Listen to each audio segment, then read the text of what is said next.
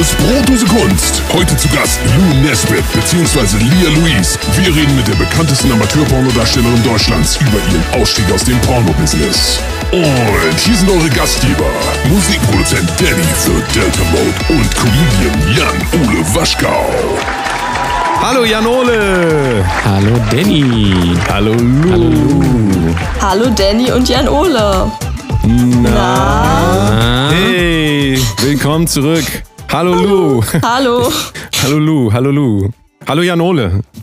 Hi, na? Na? Es geht. Wie geht's euch so? Alles gut. Wir sind wieder da nach, äh, wann, wann haben wir jetzt das letzte Mal gesprochen, Lou? Mm, Vor ja, zwei Jahren? Zwei Jahre ungefähr. Zwei Jahre, Circa, krass. Ja. Und da haben wir dich auch noch anders äh, angeteasert, quasi mit einem anderen Namen. Nämlich, Ja. aber ich glaube, den magst du nicht mehr so gerne. Dürfen wir den noch einmal sagen? Oder Ihr dürft ihn sagen, aber ich hasse ihn. Jan-Ole, sag du. Äh, damals hieß du noch äh, Lia Louise, beziehungsweise dann hieß du ja später äh, Lou Nesbitt, aber das war ja so ein, ähm, ja, so eine Übergangsphase quasi. genau, genau, richtig. Ja, Krass, und das ist schon zwei Jahre her oder fast sogar über zwei Jahre. Das ist echt ja äh, die Zeit rennt. enorm. Ich, Ich glaube so ziemlich genau. ja, das echt krass. Ich kann mich noch erinnern, ich habe tatsächlich ähm, vor, ich weiß nicht, anderthalb Jahren, glaube ich, war ich in LA und habe dieses ganze Interview nochmal im Auto während der Autofahrt gehört mit vier, fünf Leuten.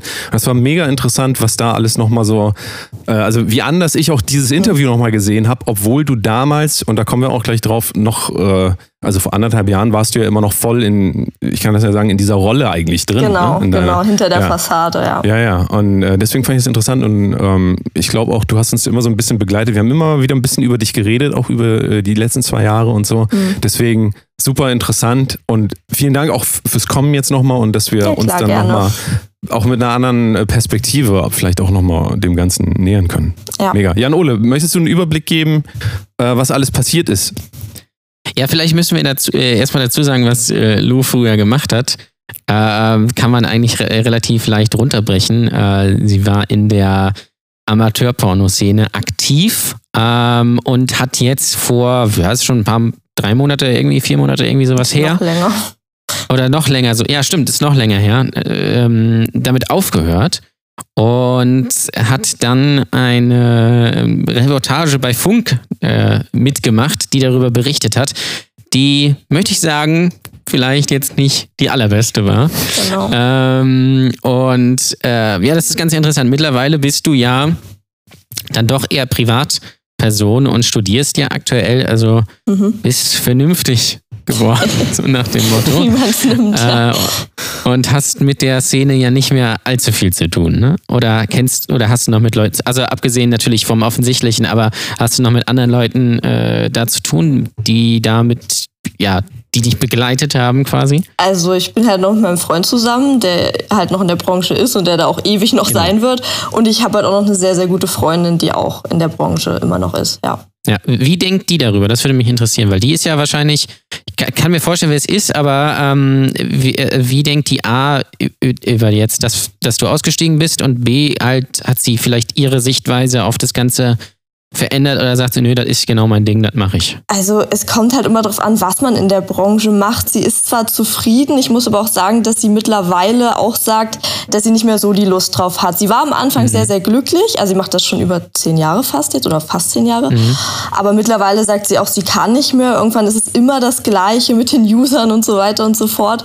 Und sie macht es vielleicht noch ein paar Jahre und dann hört sie auch auf. Sie findet aber mutig, dass ich aufgehört habe, weil es gibt einfach irgendwann den Punkt, wo man nicht mehr kann und den sollte man nicht überschreiten und das findet sie auch, ja. Naja, das ist, glaube ich, äh, ganz interessant. Mir hat ein Bekannter, der auch, ja, ich sag mal, Porno-Fan ist und dich äh, sicherlich auch Filmchen von dir und von anderen gesehen hat, geschrieben, was ist das immer mit hier, warum hören die Leute immer, immer auf und keine Ahnung was? Und dann sagte ich, ja, wahrscheinlich ist das so, dass man merkt irgendwie, dass man damit anfängt und denkt so, oh, das ist total toll und ich bin hier irgendwie so ein bisschen wichtig und stehe im irgendwie im Mittelpunkt, dann merkt man einfach, so geil ist es dann irgendwie doch nicht.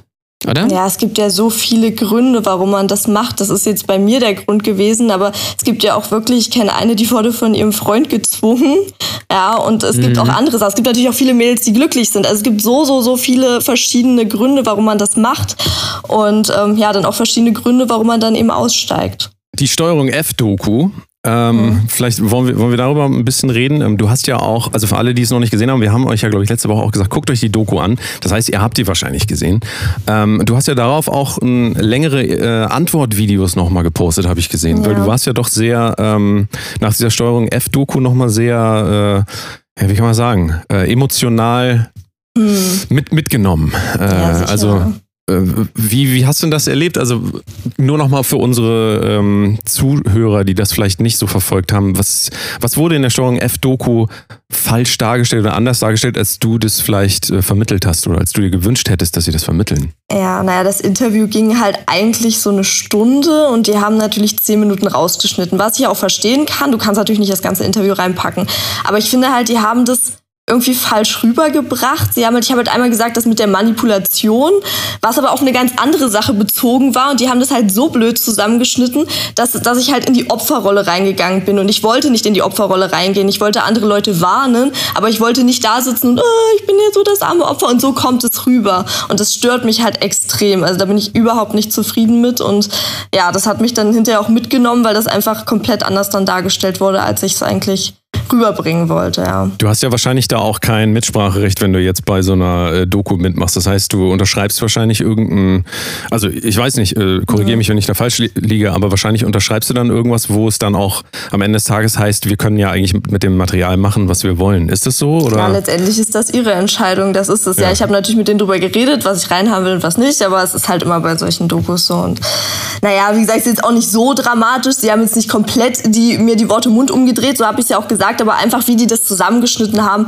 Es, es gab halt einfach Dinge, die viel, viel, viel wichtiger gewesen wären und deswegen finde ich es halt einfach schade. Zum Glück haben sie einmal reingenommen, dass es ja meine eigene Schuld war, das habe ich nämlich sehr oft gesagt. Zum Glück haben sie das, wie gesagt, mindestens einmal reingenommen. Wenn sie es gar nicht reingenommen hätten, hätte es mich komplett aufgeregt, aber ja, ist halt jetzt, wie es ist. Ne? Was hättest du dir denn gewünscht, was sie ähm, stärker raus hätten bringen sollen in deinem Sinne?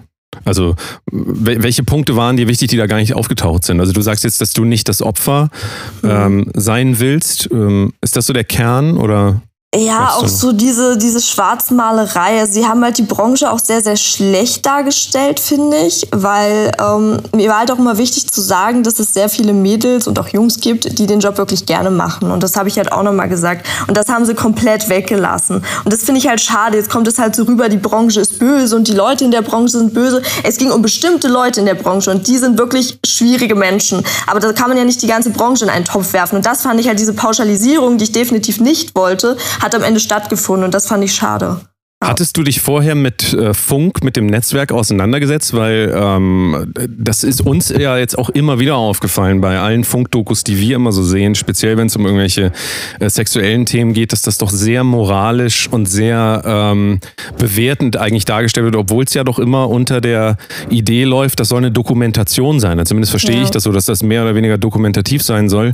Wir aber doch dann immer wieder irgendwelche Reporter erleben, die sagen, das finde ich aber jetzt nicht so gut. Also so, so wirklich, das, das hörst du da halt immer wieder, Jan Ole, wir haben da auch öfter drüber geredet. Ja. Ähm, das, äh, war dir das vorher, also hast du dich, hast du dich mit Funk vorher mal, hast du so Berührungspunkte ja, gehabt? Ich habe die auch geguckt so und ich fand viele Dokus auch gut, welche ich dann zum Beispiel nicht so gut fand. Aber ich glaube, die kamen erst tatsächlich nach meiner. Also nicht, also beziehungsweise haben wir das schon abgedreht. Meine Doku kam irgendwie zwei Monate später, nachdem wir das abgedreht haben. Diese komische Gender-Doku. Ich weiß nicht, ob ihr ja. das gesehen habt. Das fand ich sehr komisch.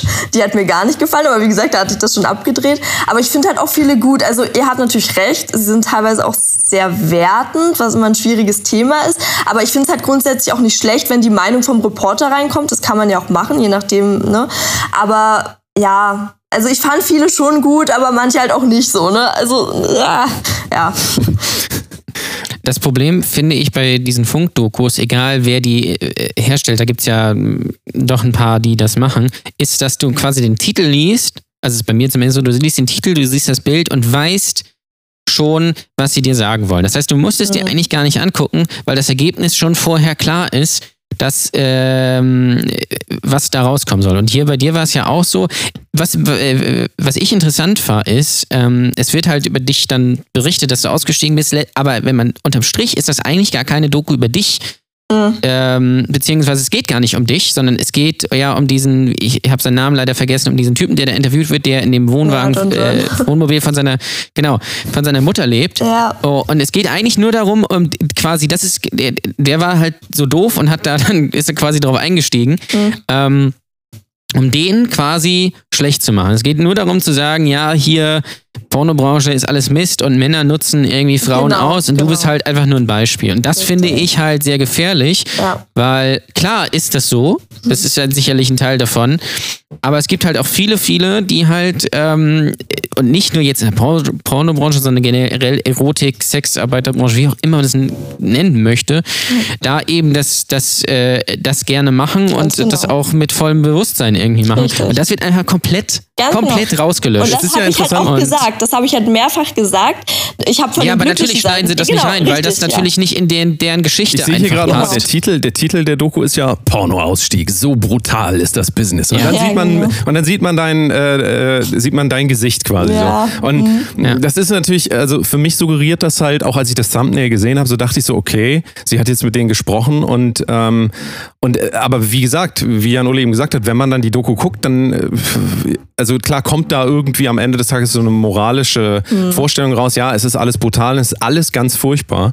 Äh, das ist ja das, was ich auch immer ähm, schwierig finde bei den ganzen ähm, Funk-Dokus sowieso, dass am Ende ja. des Tages immer so ein Ja oder Nein dabei rauskommt.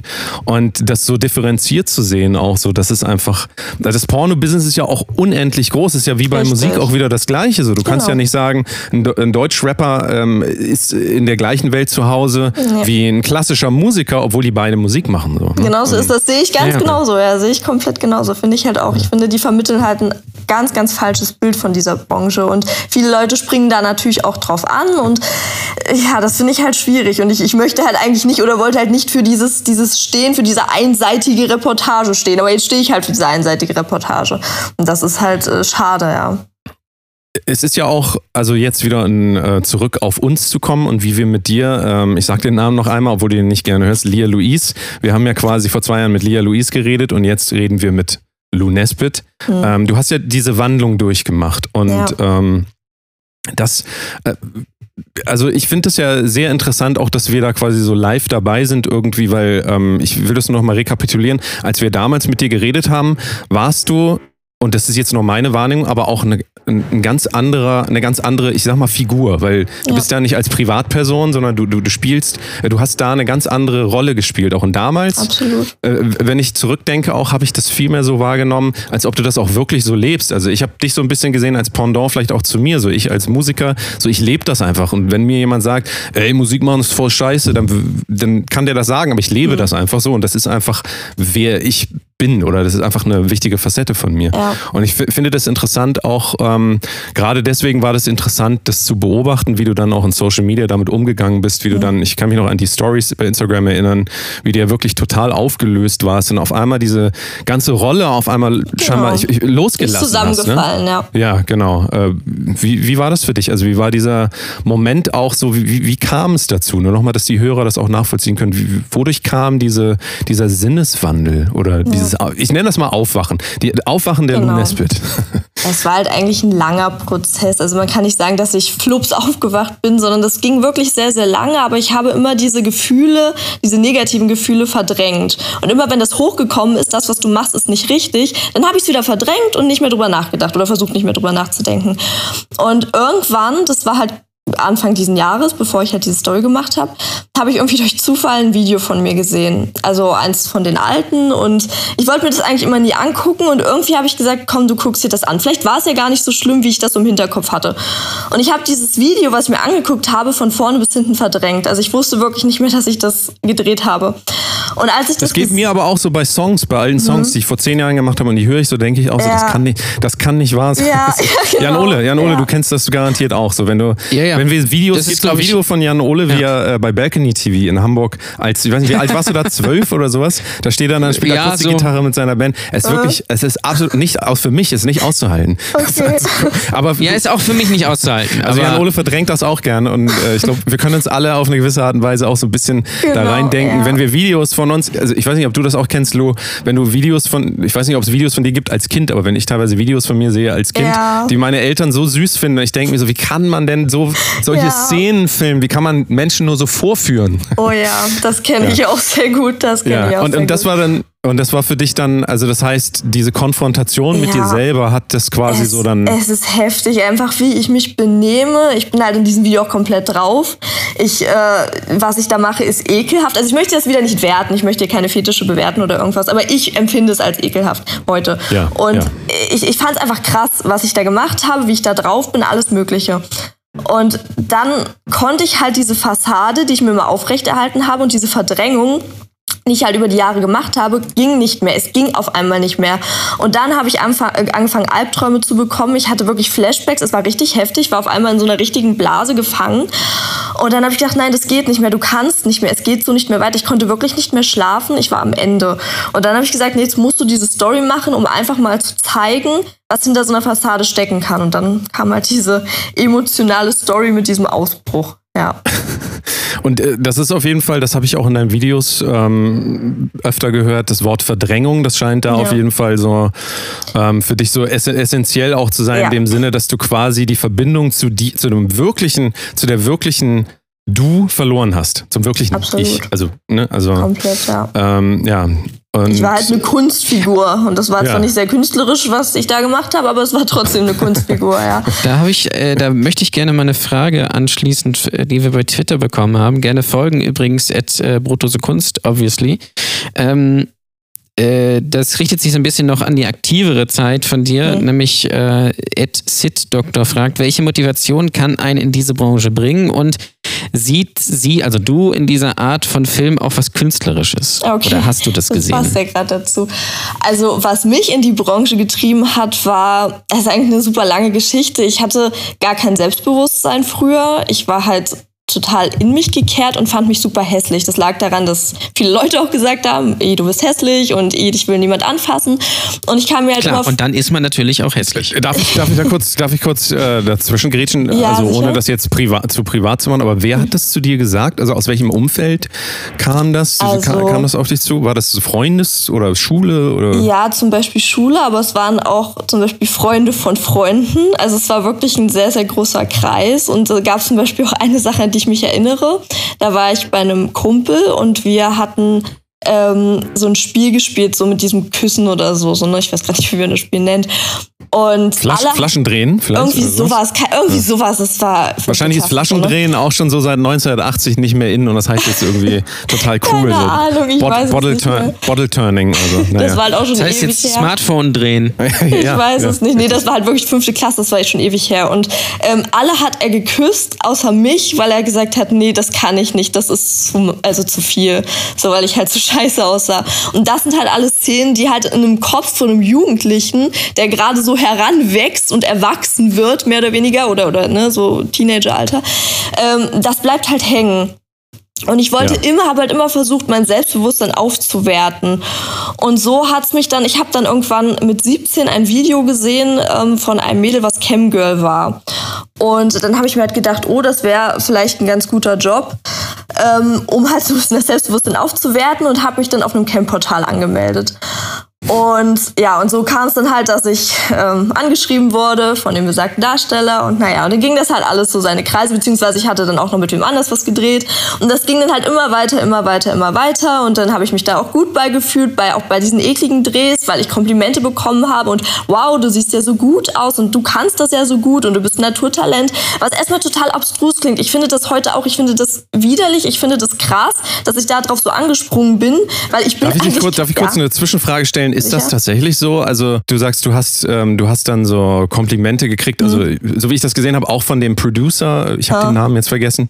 Ähm, Ja. und, aber ist, ist das nicht eine ganz merkwürdige Situation, wenn man sich mehr oder weniger überwindet, was zu machen, was man vielleicht innen drin gar nicht will und aber trotzdem dann dafür Bestätigung kriegt? Also ja, da kommen halt viele Faktoren zusammen. Erstens auch die Drogen, was natürlich auch so ein Faktor ist. Dann ist man halt in, man ist glücklich in dem Moment und so, ne? das fällt dann später wieder ab, aber in dem Moment ist man halt in so einem Wusch drinne.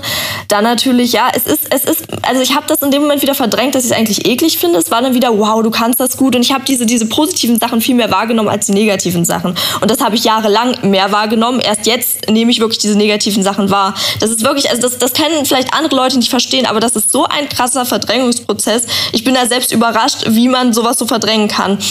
Also es gibt ja diese, es gibt diese, ich habe das gestern nochmal gelesen, ich liefere das auch gerne nochmal nach, es gibt ja diese Studien, die zeigen, dass es ähm, für Prostituierte und auch in der äh, Pornoindustrie auf jeden Fall teilweise diese psychischen Traumata gibt, die Kriegsrückkehrern quasi ähneln. Ne? Also weil mhm. das das gleiche Muster ist, dass man einfach verdrängt. Du, du willst, du kannst, willst das nicht als Teil von dir haben, deswegen schiebst du das natürlich komplett weg. Gestern und ich kann, kann das absolut äh, ich glaube, das kann aber auch jeder nachvollziehen. Also jeder, die Leute heulen ja schon rum, wenn sie mal irgendwo eine Maske im, äh, im Lidl tragen müssen für zehn Minuten. So, das ist ja. ja schon für manche Leute zu viel. Und dann kann man das mal hochrechnen, was ist, wenn du mal wirklich über deine Grenzen gehen musst. Und ähm, genau. ja. Und ja. für viele ist natürlich auch das Argument, ja, du hättest ja nicht wieder hingehen müssen. Aber wie gesagt, in dem Moment habe ich mich gut gefühlt. Und dann hat er mir gleich, ein, also der Produzent hat nach, dem, nach meinem ersten Dreh mir gleich so einen Exklusivvertrag vor die Nase gesetzt und hat dann gesagt, wow, du bist was ganz Besonderes. Also, oh, ich komme mir halt so bescheuert dabei vor. Aber du bist was ganz Besonderes und ich gebe nur den ganz guten Exklusivvertrag. Es ist so richtig bescheuert. Und so blöde, wie ich halt damals war, dann noch unter Drogen und alles. Also es ging so, wie gesagt, viele Faktoren. Habe ich gedacht, wow, ich bin toll, ich unterschreibe das und habe mich dann bisschen besonders gefühlt. Und natürlich heute weiß ich, totaler Quatsch. Er hat mir auch gesagt, ich krieg mehr Geld, ich habe genauso viel bekommen wie die anderen. Also er hat mich halt voll verarscht. So, ne? Aber das habe ich damals nicht gemerkt. Ich dachte, wow, er ist ein netter Mensch und er will mir nur was Gutes. Also ich war richtig dämlich.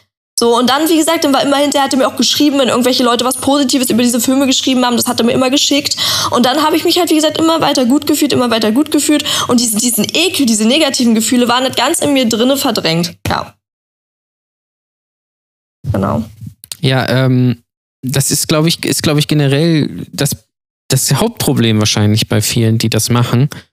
Ähm, dass es sich so in dem Moment irgendwie gut anfühlt, in Anführungsstrichen, ja. aus welchen Gründen auch immer. Richtig. Und ähm, das eigentlich ja vielleicht ja nicht wirklich äh, das Wahre ist. Ich glaube, wenn es gibt ja auch viele Darstellerinnen, die drehen halt nur mit ihrem Freund und sowas. Und ich glaube, das ist dann noch ein bisschen was anderes, weil die dann halt frei ja. wählen, so was sie machen. Ähm, aber ich glaube, die äh, halt, und egal wie, wie sehr Hochglanz oder nicht Hochglanz es ist, wenn du da mit wirklich wechselnden Leuten und oder mit mehreren Typen irgendwie, das ist, glaube ich, ja. es, kann, es kann einfach nicht gesund sein. Ich äh, ja. habe, das habe ich, glaube ich, auch damals, ich weiß nicht, ob ich es damals im Podcast schon erzählt habe, ähm, immer als Fotograf für eine für einen Escort gearbeitet und ähm, die hat halt auch ständig irgendwie wechselnde, natürlich Männer und keine Ahnung was. Sie meint zwar, sie kann sich das in einigermaßen selbst aussuchen und die nimmt auch relativ viel Geld und was weiß ich was. Und sie meint, für sie ist das halt wie ins Büro gehen. Aber ich kann mir das einfach nicht vorstellen, dass du das komplett abstellen kannst. Du musst, ich glaube, es, es geht, du kannst, gehst da nicht psychisch gesund irgendwie raus. Es kann nicht sein, dass das das gleiche ist wie hier äh, irgendwie sich acht Stunden in die Sparkasse zu setzen und irgendwelche mhm. Rechnungen abzutippen. Naja, außer das vielleicht. Kann, das kann aber, mir keiner erzählen. Aber aus, also du darfst ja jetzt bei Lou nicht vergessen, dass es natürlich ganz wichtig ist, dass sie das ja auch eigentlich also Lou, hättest du eine Verbindung äh, mit dir gehabt und, und äh, du wärst mit, mit dir gewesen, dann hättest du es ja wahrscheinlich in dem Maße auch nicht gemacht. Also das heißt, ähm, wenn Menschen das, also ich, ich, du kennst dich ja besser aus, mhm. Lou, in der Szene, du, du, hast ja vielleicht auch Freunde, die das wirklich mit Leidenschaft machen und das ja. wirklich gerne machen. Also das ist ja auch immer von außen gar nicht, deswegen ist ja diese moralische Bewertung eigentlich ähm, immer problematisch, weil du ist versuchst, ja, ja, du versuchst einfach dann auch anderen Leuten äh, aufzuzwängen, so ist richtig und so ist falsch. Funktioniert sowieso nie bei nee. nichts, aber, mhm. ähm, aber du sagst ja auch, es gibt auch in deinem Umfeld Leute, die halt trotzdem das gerne machen. Also ich kenne auch ne? Leute, die diese extremen Sachen gerne machen und das muss man auch dazu sagen. Es gibt einfach Menschen.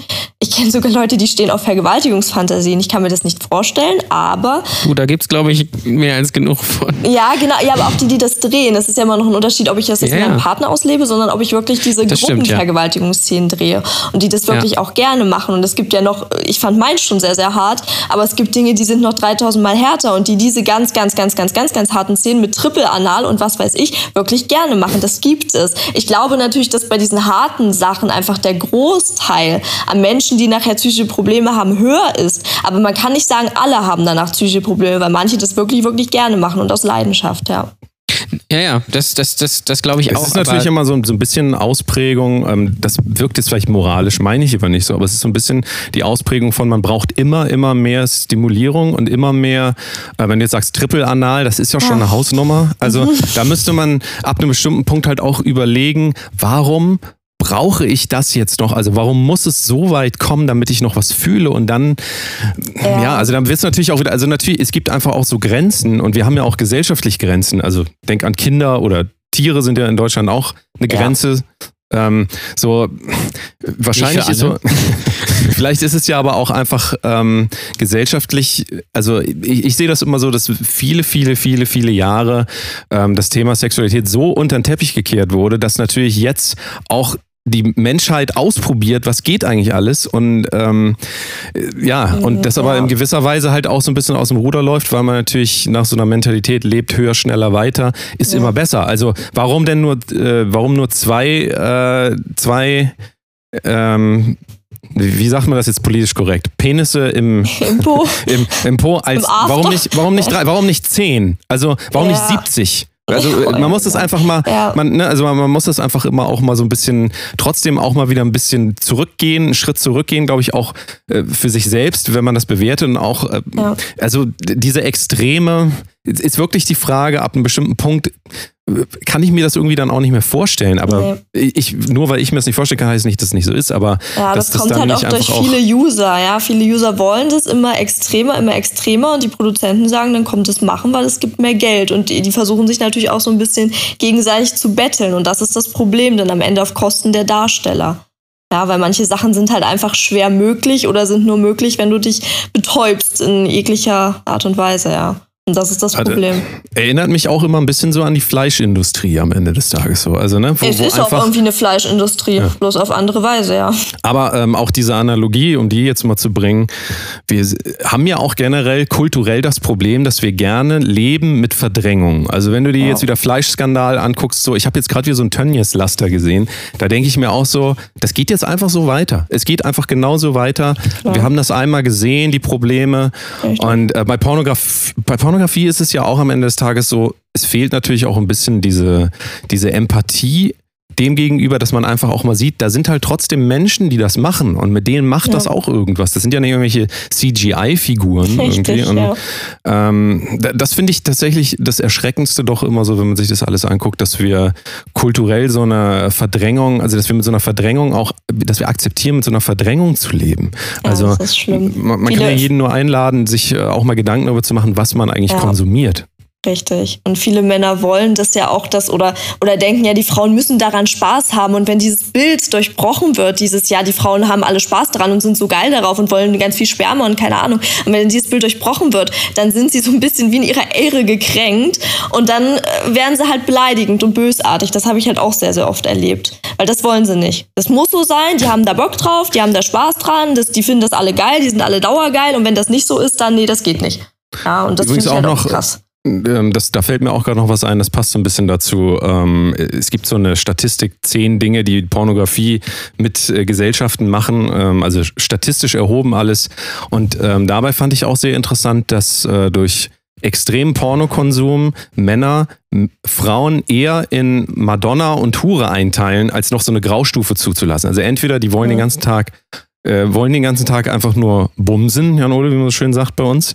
Oder sie sind halt komplett äh, fernab davon. Und ich finde auch, finde es auch eine sehr ähm, interessante Entwicklung irgendwie, die auch problematisch ist und Ja. die auch, ähm, ja, also das, was du sagst, ist, passt dann ja auch ein bisschen so dazu. Entweder, entweder du machst das oder äh, keine Ahnung, oder wir gucken deine Videos nicht mehr. Genau. Keine Ahnung was. Und ich finde das, aber ich finde das Denken halt auch ein bisschen naiv. Und wenn diese Leute immer sagen, ich war naiv und dumm, ja, aber das ist auch irgendwie naiv zu denken, oder? Also ist meine Meinung. Mhm. So zu denken, ja, ja, ja das ist halt dieses das typische, ist, ja, ja dieses auch dieses ähm, von wegen, ähm, ja, die hat das ja irgendwie freiwillig gemacht und, genau. und keine Ahnung was. Und finde ich, finde ich halt schwierig. Du hattest und, ja, ich mein, ja, Lou, du hattest doch ich, auch äh, oft erzählt von, von Personal Messages, wo Leute dann auch immer wieder irgendwie so ein bisschen äh, durchscheinen haben lassen, dass sie so ein bisschen äh, dich als auch als ihren Besitz sehen, oder? Also ich kann mich noch daran erinnern, wie du immer gesagt hast, ähm, also wie, wie die teilweise Menschen mit dir umgehen und dich nicht mehr als Menschen sehen, sondern einfach auch so als so eine Figur. Ja, richtig. Das fand ich aber. Aber was vielleicht auch logisch ist, ja. oder nicht? Wenn, weil ich meine, du, du, äh, du kennst ja die Person dahinter nicht und alles, was du von dieser Person siehst, ist ja Porno. Also ähm, da bringe ich mal das Beispiel über die Person, haben wir ja hier im Podcast auch schon gesprochen, eine ja, Bekannte, sage ich mal, die jetzt in der Corona-Zeit irgendwie mit OnlyFans angefangen hat. Mhm. Und ich will das gar nicht verurteilen, das sollen sie gerne machen. Ich finde das nur so merkwürdig, weil ich die Person einfach kenne und ähm, ich dann vielleicht nur irgendwie Instagram sehe oder natürlich irgendwie dann mal gucke, was, was, was sie so für Videos macht, dann denke ich mir immer so, irgendwie ist das total merkwürdig. Aber klar, wenn ich das nicht weiß, sondern einfach nur, keine Ahnung, sagen wir mal, ich bin den ganzen Tag bei My Dirty Hobby unterwegs, guck mir da irgendwelche Sachen an oder auf, oder auf Pornhub oder keine Ahnung was und dann folge ich dir vielleicht noch bei Instagram und diesen äh, diesen ganzen Amateurdarstellerinnen, ähm, dann ist ja das meine Realität einfach. Dann ja, sehe ich ja genau. nur das und denke, die sind halt so.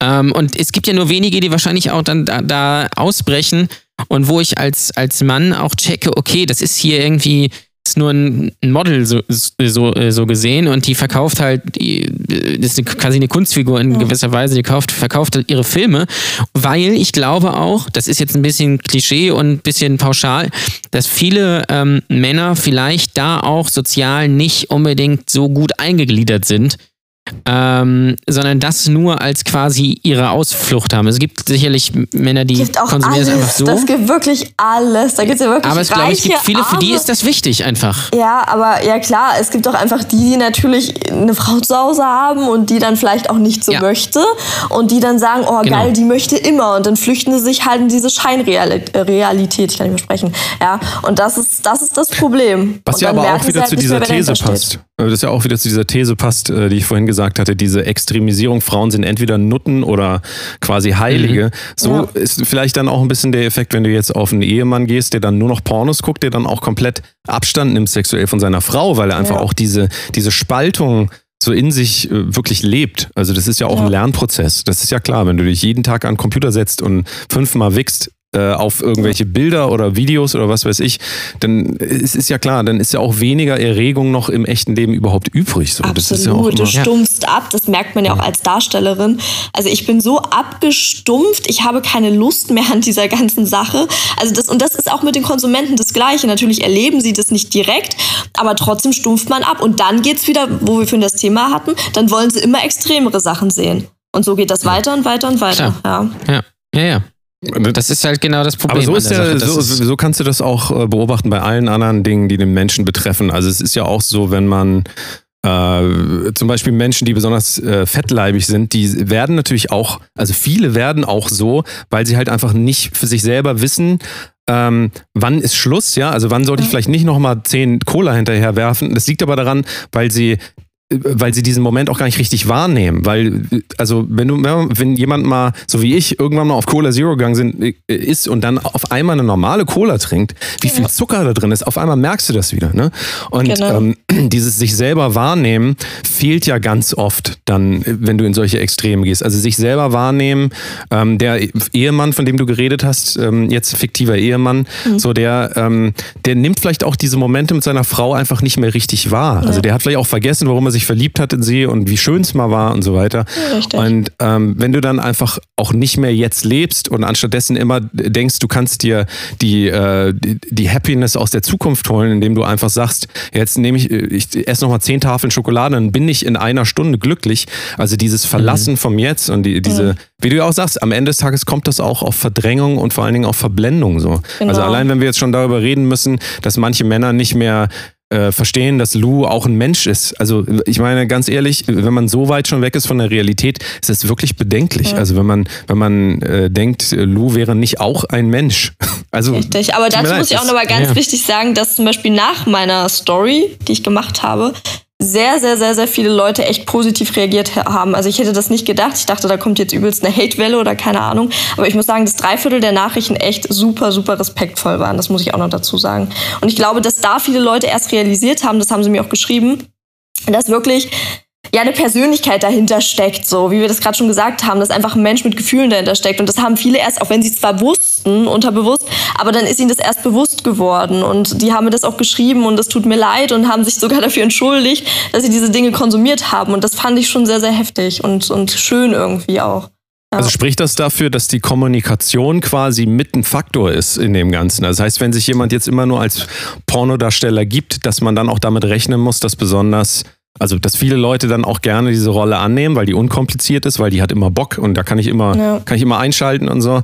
Ähm, also, du, sagst das ja auch, nachdem du dann wirklich diesen extremen emotionalen äh, Moment hattest, wo du auch deine wirklichen Gefühle gezeigt hast, auf einmal haben die Leute verstanden, ach krass, da ist genau. ja wirklich ein Mensch dahinter. Also hat es auch ein bisschen vielleicht was mit der Kommunikation zu tun. Also Absolut. ich stelle die Frage in den Raum, weil wir ja auch immer darüber reden, warum das immer ähm, schwieriger wird, für Menschen, so wir sehen halt den ganzen Tag bei Instagram irgendwelche Models und keine Ahnung was, wir verlieren ja so ein bisschen den Bezug dazu, dass das echte Menschen sind. Also vielleicht ist das ja bei dieser ganzen Perfektion auch so der Preis, den Klar. man bezahlt, wenn man sich Das ist immer so, so, man sieht halt nicht, was dahinter steckt, das sieht man einfach nicht und dann vergisst ja. man das auch ganz schnell. Das ist einfach so ein Menschending. Ja, und wenn man dann aber auf einmal wieder sieht, was dahinter steckt, dann kommen vielleicht auch wieder diese Gefühle hoch. Ja. Also um, umso besser eigentlich, also deswegen finde ich das auch so wertvoll, was du jetzt äh, mit der ganzen Situation gemacht hast. So, du sagst ja selber, du willst ähm, vielleicht auch aufklären ein Stück weit ja. und einfach auch das wieder, du bringst es dadurch halt auf eine viel menschlichere Ebene und ich finde, das ist total wichtig. Also, ja, das war auch der Grund, weil ich halt auch viele Punkt. kenne, die ähm, ausgestiegen sind und die gleichen Probleme wie ich haben und ich wollte einfach so ein, ja, ein Sprachrohr für die sein, das klingt so blöd, aber einfach halt das zeigen, weil das, diese, diese ganzen Schicksale, die ich kenne, aber die kriegen die, die User etc., die kriegen das ja nicht mit. Und deswegen wollte ich sagen, ich will jetzt durch mich euch zeigen, wie es vielen Menschen geht da draußen. Ja. Ja, Du hast dich auch ausgesprochen, ähm, du, du, hast öfter nochmal über eine Altersgrenze geredet. Ja ähm, für Pornografie. Hast du, ähm, also hast du das nochmal weitergedacht? Ich glaube, irgendwann hast du mal gesagt 25 als Grenze. Dann hattest du, glaube ich, gesagt, ab 21 wäre man in deinen Augen erwachsen. Das habe ich jetzt noch so in Erinnerung. Also ich ähm, finde ab 21 grundsätzlich, dass man damit anfangen könnte es ist jetzt, wie gesagt, meine grundsätzliche Grenze. Ich würde natürlich immer empfehlen, noch weiter zu warten, aber das, man muss ja irgendwann eine Grenze setzen und die ist für mich definitiv nicht 18, weil einfach dieser Unterschied von 18 zu 21, das kenne ich bei allen meinen Freunden, ist riesig und auch bei mir selber natürlich, ist einfach groß. Aber ich finde, gerade wenn man so Hardcore-Sachen macht und wirklich sagt, ich habe da Bock drauf und möchte das gerne machen, dass man wirklich erst bis 25 wartet und vorher vielleicht erstmal mit Solo-Videos anfängt, wenn man das wirklich machen möchte. Aber wenn man wirklich in die ganz, ganz harte Branche einsteigen möchte, wenn man merkt, das ist mein Ding, wirklich nur, wenn man merkt, das ist sein Ding, dann erst ab 25. So ist meine Meinung. Jan Ole, wie siehst du das? Ja, ja es ist, also natürlich kann man sagen, ab, ein, ab 18 ist man irgendwie äh, laut dem Gesetz irgendwie erwachsen und so, aber ich glaube, mit 18 weiß man nicht wirklich irgendwie was. Ich finde es ja schon absurd, dass man mit 18 quasi mit der Schule fertig ist und dann einige Leute irgendwie dann schon studieren und arbeiten, obwohl sie überhaupt noch gar nichts irgendwie wissen oder er erlebt haben. Und ich denke mir dann immer so, bei, bei 18, wo ist der Unterschied jetzt zu 16 oder 17? Also Richtig. du machst nicht so, nicht so einen großen. Ist ja übrigens eine Erscheinung der, der, Neuzeit. Ähm, vor noch, ich weiß gar nicht wie vielen Jahren, äh, lass es mal 150 Jahren gew gewesen sein, da gab es den Begriff des Jugendlichen auch noch gar nicht. Da gab es nur Kinder und Erwachsene. Das heißt, du bist immer direkt ja. übergegangen. Und das liegt natürlich daran, weil man früher halt direkt auf dem Feld gearbeitet hat. Das ist halt ja. einfach so. Du bist ein Kind gewesen, dann gab es Kindsforschung und äh, Erwachsenenalter. Und ähm, das ist auch, man muss auch sagen, diese Entwicklungszeit des Jugendlichen, wo jetzt so viel passiert und natürlich auch, also man sagte so, ich weiß nicht, ab zwölf oder sowas gucken die Kinder in die ersten Pornos.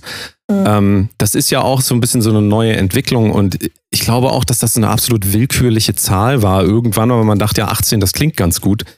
Aber ja. so wirklich, so es wirklich. Macht, es macht für mich überhaupt keinen Sinn. Und es wird ja auch oft immer gezeigt, so 17-Jährige, oh Gott, das sind noch Kinder und 18-Jährige können schon alle möglichen Entscheidungen treffen und müssen wissen, was ja, sie tun. Und es ist ja auch zum Beispiel im Strafgesetz ist es ja auch so, dass du von 18 bis 21 kannst du ja noch, glaube ich, in das Jugendstrafrecht Gesetz mhm. eingeteilt werden. So, ja. ne? Aber andere Entscheidungen, so die, die ich getroffen habe, nee, das hättest du wissen müssen. Pech, so heißt du. Und mhm. klar habe ich Pech, ja, so. Aber trotzdem bin ich der Meinung, dass man einfach in dem Alter noch nicht bereit ist für manche Sachen. Und das ist auch die Pornografie. Man ist mit 18 noch nicht bereit, solche lebenswichtigen Entscheidungen zu treffen. Und das ist eine lebenswichtige Entscheidung, weil sie dein ganzes Leben beeinflusst. Und deswegen, die kannst du mit 18 noch nicht treffen. Vielleicht manche, sicher, es gibt manche, die sind schon super reif. Aber im Großen und Ganzen, prozentual global gesehen glaube ich das nicht. Ja. Ja, du musst ja vor allem auch sehen, wie viele äh, sexuelle Erfahrungen kannst du, hast du mit 18 gesammelt. Also klar, wenn du jetzt irgendwie mit 13 angefangen hast und äh, da irgendwie ständig wechselnde Partner hattest oder so, ähm, hast du vielleicht was erlebt? Nur ist die, gerade bei Frauen, glaube ich, die Gefahr sehr hoch, dass das da wahrscheinlich auch so war, dass du das nicht mit Gleichaltrigen erlebt hast, sondern die, die Typen waren wahrscheinlich älter. Ja? ja. Kennt sicherlich jeder irgendwie aus dem Freundeskreis, irgendwie so eine 13-Jährige, die ist dann, hat dann einen Freund, der ist schon 16 oder der ist schon 18. Ja. Oder gibt es ja auch ganz häufig, dass dann Typen irgendwie die äh, Mädchen irgendwie ausnutzen und so weiter und so fort. Das heißt, vielleicht hast du irgendwie Sachen erlebt, aber hast da eigentlich auch schon Sachen gemacht, die du eigentlich nicht so richtig wolltest. Richtig. Oder aber eigentlich, wo du dachtest, okay, das muss ich jetzt machen, um den Typen zu gefallen, genau. damit er irgendwie nicht, nicht seinen Kumpels erzählt, dass äh, so und so. Genau so. Und es, ja. ähm, wirklich dann aber zu sich sexuell gefunden hat man da, glaube ich, mit 18, selbst wenn du da schon vielleicht 20 Geschlechtspartner hattest, nicht. Also das kann, kann mir auch keiner erzählen, dass das, dass das so ist. Und ähm, nehmen wir mal den Fall an, ich weiß nicht, wie es bei dir war, aber hattest, man hatte vielleicht dann mit 18, wenn es hoch, also wenn du ins Hochkommt, vielleicht drei bis fünf, was schon wahrscheinlich relativ viel ist für viele. Ähm, da, da, hast du ja, die sind ja genauso unerfahren. Und dann da quasi hinzugehen und von der, von der Kamera irgendwie Sex zu haben ja. und ähm, das dann auch noch irgendwie auf krasse Art und Weise, dem bist du dir ja gar nicht bewusst, was du da machst. Nee. Und das ist, glaube ich, wirklich das Problem an der Sache. Und das zerstört deine Sexualität. Also wenn du halt wirklich Sachen machst, die du nicht möchtest, das zerstört deine Sexualität, weil du nie ja. diesen, ich sag jetzt mal, gesunden Bezug dazu bekommen hast. Oder ich habe nie diesen gesunden Bezug ja. dazu bekommen. Und wie gesagt, mir fehlt komplett die Lust. Ich, ich, für mich ist Sexualität, also ich verbinde das mit Anstrengung, mhm. mit Demütigung, mit... Äh, ja, einfach Arbeit, das verbinde ich mit Sexualität, wo andere sagen, oh, Sex ist geil und ich mache das, um runterzukommen oder andere Sachen. Ich verbinde das mit diesen negativen Eigenschaften und das ist natürlich auch ein riesiges Problem an der ganzen äh, Sache. Ja. Das ist auf jeden Fall krass. Also ich überlege auch gerade ähm, generell diese Entwicklung vor Kameras, also wo ihr das gerade gesagt habt, äh, mit dem äh, Kinder haben quasi, also die werden quasi reingeworfen, sagen wir mal, wenn man jetzt 18 ist, wird man ähm, quasi direkt vor eine Kamera gesetzt und dann heißt es so Performer. Und wenn ich das mal vergleiche mit dem, wie ich zum Beispiel mit Musik angefangen habe, so dann habe ich mich erstmal hingesetzt, habe so eine alte Gitarre gefunden. Es klang alles furchtbar. Und ähm, aber mhm. ich musste nicht direkt beim, bei der, beim ersten Akkord, den ich geübt habe, der furchtbar klang, gucken, wie meine Frisur sitzt sitzt und darauf aufpassen, so, dass Leute mich mögen, sondern ich konnte mich halt entwickeln in dem, ähm, bis ich dann überhaupt erstmal ähm, nach außen gegangen bin. Aber wir haben halt auch heute ganz besonders leider oder vielleicht auch zu, zum Positiven, das muss jeder selber entscheiden, aber die Möglichkeiten halt mit allem, was wir machen, immer sofort sichtbar zu sein. Also selbst beim Sex ist es dann halt so, ja, ich habe das zwar noch nie gemacht, aber ich mache jetzt einfach mal und dadurch, ja. weil du ja auch dann diesem Zwang unterlegen bist, also du machst ja ein Video nicht, damit du nicht gefällst, sondern du willst gefallen und dann okay. springst du natürlich auch sofort in alle Stereotype und alles, was du kennst, du rufst das alles ja. auf, du schminkst dich so, du ziehst dich so an, du machst die Sachen und ähm, ja, ich, also ich stelle mir das auch unfassbar Richtig. schwierig vor. Ähm, aber gut, das ist auch wieder eine ist Sache. Das besprechen wir ja hier, äh, besprechen wir ja immer wieder. Das betrifft mittlerweile leider auch wirklich alle ähm, Arten von, also Musik betrifft das, äh, Comedy, ähm, äh, Pornografie, demzufolge auch Sexualität und ähm, ja, dieser, dieses Geltungsbedürfnis und damit verbunden halt auch dieses sich selbst gar nicht mehr entwickeln können und sich selbst ja. nicht finden, ist ein Riesending. Also. Ja. Und da kannst du dich selbst auch nicht finden, weil wenn alle dich in irgendwelche Kategorien einordnen, dann weißt du gar nicht mehr, wer du selber bist. Und ich habe mit 18 Jahren immer zum Beispiel das kleine Mädchen gespielt. Und das finde ich, ich, ich finde das heute sehr, sehr, sehr schwierig. Also ich finde das heute überhaupt nicht mehr gut, weil das irgendwie ja. eine gewisse Pädophilie, äh, ja, ihr wisst schon, ne? Also das, das äh, zeigt da so ein bisschen und ich finde das heute ganz, ganz ja. schrecklich. Und vor allem, vor allem, da würde ich jetzt mich mal ein bisschen aus dem Fenster lehnen, die Männer, die diese Filme gucken, die du gemacht hast, sind nicht 20. Nee, also die meisten ähm, nicht. weil ich glaube, die meisten sind eher so an die 40, 50. Ja. Ist, nur, ist nur ins Blaue getippt. Ich weiß es natürlich nicht, aber ich glaube auch, dass das auch so ein Ding ist, dass man mit 18 bis, ich sage mal 25, wahrscheinlich andere Pornos konsumiert, als dann natürlich, ähm, wenn man vielleicht älter ist. Also es gibt sicherlich einige, die das sicherlich dann auch gucken. Ähm, ich glaube aber, dass ganz natürlich auch bei diesen, was du gemacht hast, der Reiz ist, dass da junge, unschuldige, ähm, devote Frauen sind, die sich dann irgendwie äh, irgendwelche dicken Achims zu Hause angucken. Ähm, äh, wa- das ist, ist glaube ich, tatsächlich schon der Fall. Ich kenne natürlich niemanden, ne, der, der, der so ist. Das ist, wie gesagt, einfach nur eine Vermutung. Glaube aber, dass so 20-Jährige, die gucken sich dann vielleicht eher so ein bisschen eher so perfektere äh, Leute an oder Hochglanz eher oder natürlich auch irgendwie so Lesben-Pornos. Ja, oder- wahrscheinlich gibt es für also alles tatsächlich, jeden, oder? Tatsächlich nicht mal. Also ich kenne halt, also was ich halt sehr, sehr interessant Ich finde. kann es nicht einschätzen. Was ich sehr, sehr interessant finde, also vorher konnte ich es auch nie einschätzen, aber ich, ich erlebe das durch meinen Freund, ne? Und der ist ja nun schon sehr viel älter. Und Ja. seine, ich nenne es Wie mal alt ist der seine, nur, dass, dass, dass unsere Hörer so ein. Wie er alt ist ist er? Un- 57 Jahre alt. 57, okay. Ja. Und seine Fangemeinde, sage ich mal, die sind alle Anfang 20. Also da gibt es wenige, die älter sind. Mhm. Und das habe ich jetzt erst so gesehen und er, erlebt das ja. Und das finde ich schon heftig, so, ne? Also Das ist interessant, Deswegen ja. kann man das sagen. Die meisten wirklich seiner Fans sind Anfang 20 oder zumindest in ihren 20ern, ja. Und hast du das Da gedacht, möchte ich mal- haben, haben die dann eher so, so einen Vater? Ich würde das jetzt nicht komplex nennen, das klingt gleich Nee. wieder so pathologisch, aber. finden ihn einfach witzig. Das hat, glaube ich, andere Gründe. Die feiern ihn einfach für den Humor. Es ist nicht mal, dass sie es vielleicht jetzt geil finden, sondern die finden den Humor einfach lustig und ähm, Ja. feiern Also am. Ende des Tages feiern sie dann wahrscheinlich auch jemanden, weil mit 57 bist du natürlich wesentlich weiter als mit 18. Vielleicht feiern die auch Mhm. einfach jemanden, der mit sich so ein bisschen Frieden gefunden hat. Also meine, meine These, was du natürlich dann in Ja. auch, auch einem männlichen 18-jährigen Darsteller wahrscheinlich nicht finden wirst. Außer der Ja. ist äh, irgendein Mönch oder so. Ja, das Aber ist bei ihm halt einfach wegen den Sprüchen. Der haut halt irgendwelche Sprüche raus, die finden das halt witzig und lachen darüber und dann finden sie es halt toll so. Ne? Also es hat jetzt, glaube ich, echt weniger mit der Sexualität zu tun, sondern mit anderen Sachen so. Ne?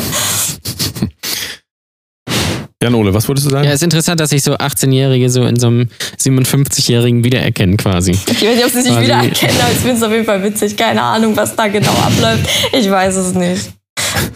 Nee, das stimmt wohl, das stimmt wohl. Ähm, aber ja, es ist, glaube ich, einfach ähm, wirklich. Ich finde, ich finde sowieso, da muss ich jetzt mal ganz ehrlich sagen, dieses ganze Porno-Thema, ähm, das ist alles so in, eigentlich überbewertet und irgendwie fast schon nichtig irgendwie. Und ich verstehe, das ist ja jetzt, jetzt nochmal durch Corona und durch dadurch, dass jetzt all, äh, sämtliche Leute irgendwie einen OnlyFans-Account haben. Natürlich kann man damit irgendwie sehr viel Geld verdienen. Das möchte ich gar nicht mm, äh, ja, bestreiten, weil das wird natürlich konsumiert. Ja. Aber ähm, so geil ist es auch nicht. Und auch das selbst zu machen ist, glaube ich, auch nicht, nicht wirklich geil. Es gibt, wie gesagt, das haben wir ja gesagt, einige Leute, die machen das wirklich wahrscheinlich gerne. Die machen es aber wahrscheinlich eher aus so einem Hobby-Ding. Die sagen sich, okay, die, ich habe hier irgendwie meinen, meinen Freund oder äh, Freundin und so, und wir machen das einfach mal, weil wir das so ein bisschen aufregend finden und zu filmen und das ins Internet zu stellen. Aber ich sehe immer, wenn ich durch Twitter gehe oder was weiß ich was oder bei Instagram irgendwie total viele äh, auch Frauen äh, natürlich die dann irgendwie irgendwie wie gesagt einen OnlyFans Account haben oder Pornos drehen und das sollen sie alle also auch gerne machen, aber da denke ich mir so ist das denn wirklich so geil? Also ist das so erstrebenswert? Muss man das jetzt machen? Ist das wirklich ein Ausdruck der, des eigenen Selbst, dass man das, dass man sich jetzt irgendwie von der Kamera irgendwie äh, die, die Muschi rubbelt oder, oder das, das verstehe ich irgendwie nicht. Und auch generell, ja. Kommt halt Also- wieder drauf an, ja. Wie gesagt, manche, da bereichert das wirklich die Sexualität, also auch in der Partnerschaft, dass sie sagen, wow, das, das gibt uns nochmal einen Ja. neuen Kick und das ist ja vollkommen in Ordnung. Oder dass sie einfach sagen, das ist für mich ein einfacher Weg, um Geld zu verdienen, ist auch in Ordnung. Aber wie gesagt, man muss halt abwägen, ob das wirklich langfristig in Ordnung ist, weil das ist halt eine langfristige Sache. Viele denken halt, oh, das mache ich jetzt mal, aber das beeinflusst einfach das ganze Leben und das, das Mhm. Ja, können ja, halt viele eben. nicht einschätzen. Das ist das Problem. Aber ist das nicht trotzdem auch, ähm, wenn man das jetzt weiterdenkt, so, wenn jetzt jeder einen OnlyFans-Account hat, sexualisieren wir uns dann nicht alle? Also machen wir uns dann nicht alle irgendwie so, äh, klar ist das die Weiterführung von Instagram auf irgendeine Art und Weise, aber das hat ja dann auch wieder einen Effekt, wenn auf einmal jeder, sagen wir mal, jeder zweite jede zweite Frau hat einen OnlyFans-Account. Macht mhm. natürlich auch so ein bisschen so eine Idee von ja, jede Frau ist für Geld irgendwie zu haben, oder nicht? Ja, es, es ist halt wieder schwierig, ja, wie man das Ganze Du kommst ja noch aus einer Zeit, also sagen wir, als du, na wobei, das stimmt jetzt nicht. Ich denke jetzt an dich, dass du das schon 30 Jahre machst. Das stimmt natürlich überhaupt nicht. Ich ähm, komme aus einer ganz anderen Zeit, du, genau. Du, du, du, hast wann? 2000, oh Gott, 17 angefangen? 16, 16? 16. So, na gut, da war Instagram ja genauso groß wie heute eigentlich auch. Von daher gibt's Aber das da ist alles so noch, noch krasser geworden. Das ja. ist alles also du erlebst diese Entwicklung auf jeden Fall auch, ja. dass es immer mehr wird. Und weil ich dachte jetzt so, als du angefangen hast, was natürlich nicht stimmt, weil ich dachte, du hast 1992, also in ja. meinem Kopf, weil ich einfach so alt bin, ähm, habe ich halt gedacht, so ja, als du angefangen hast, da war das noch was Besonderes. Aber ähm, das kann man ja so jetzt auch nicht mehr sagen. Von daher stimmt. Aber du siehst trotzdem, das ist interessant, dass du eine, ja, ich sehe da trotzdem siehst. eine Entwicklung. Ja, wie gesagt, gerade mit diesen OnlyFans, was ihr schon angesprochen habt, das hat sich natürlich in den letzten Jahren sowas alles mehr entwickelt oder so ähnliche Portale, sowas. Ne, das wird natürlich jetzt alles immer populärer. Ja. Also, ja, aber warum? Also ich, also für mich als, für mich entsteht da überhaupt gar kein Reiz. Ich kann mir zwar vorstellen, wo der Reiz da liegt, aber warum muss man das, warum muss man das machen? Warum muss man immer alles ins, irgendwie ins Internet halten. Das, das verstehe ich nicht. Man kann gerne, man, wenn man sagt, Sexarbeit ist mein Ding, ja. macht es bitte. Aber ich verstehe nicht, warum. Also ich habe manchmal das Gefühl, dass das, dass das das Einzige ist, was noch bleibt. So, wenn mir gar nichts mehr einfällt, was ich machen soll, mache ich halt das und dann rede ich mir ein, ich würde das gerne machen. Ja. Und wie du richtig sagst, selbst wenn, wenn man jetzt damit anfängt, mhm. in 10, 15, denk mal 10, 15 Jahre weiter, wenn du Mitte 20 oder ähm, Ende, Ende 20, Anfang, äh, Anfang 20 bist, was du ja bist, machst du vielleicht irgendwie einen OnlyFans-Account und stellst da deine Fotos rein oder was weiß ich was, weil du meinst, irgendwie, das ist künstlerischer Ausdruck. Und klar gibt es auch sehr künstlerische Fotos, die in Richtung Kunst gehen, aber das meiste ist halt eher plump, sagen wir mal.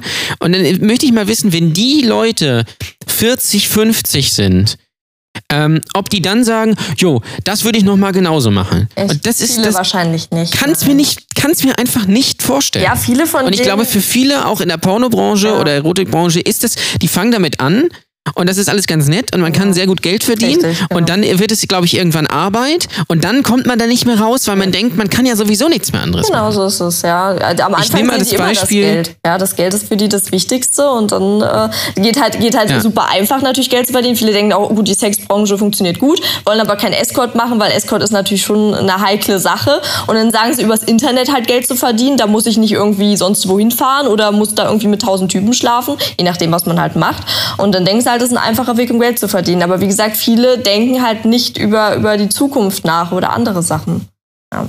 Aber ist Escort nicht eigentlich die äh, ehrlichere Arbeit dann? In meinen Augen, naja, ehrlichere Arbeit, nee, das kann man so nicht sagen. Aber es ist für mich, also so blöd das klingt, ich wünschte mir tatsächlich, hätte er Escort gemacht, weil es einfach ja. natürlich nicht öffentlich so ist. Ja, letztendlich ist es ja nur eine Dienstleistung. Ja. Und das ist halt, wenn du OnlyFans machst oder was weiß ich was, ist es das ja nicht unbedingt. Kannst du gerne machen.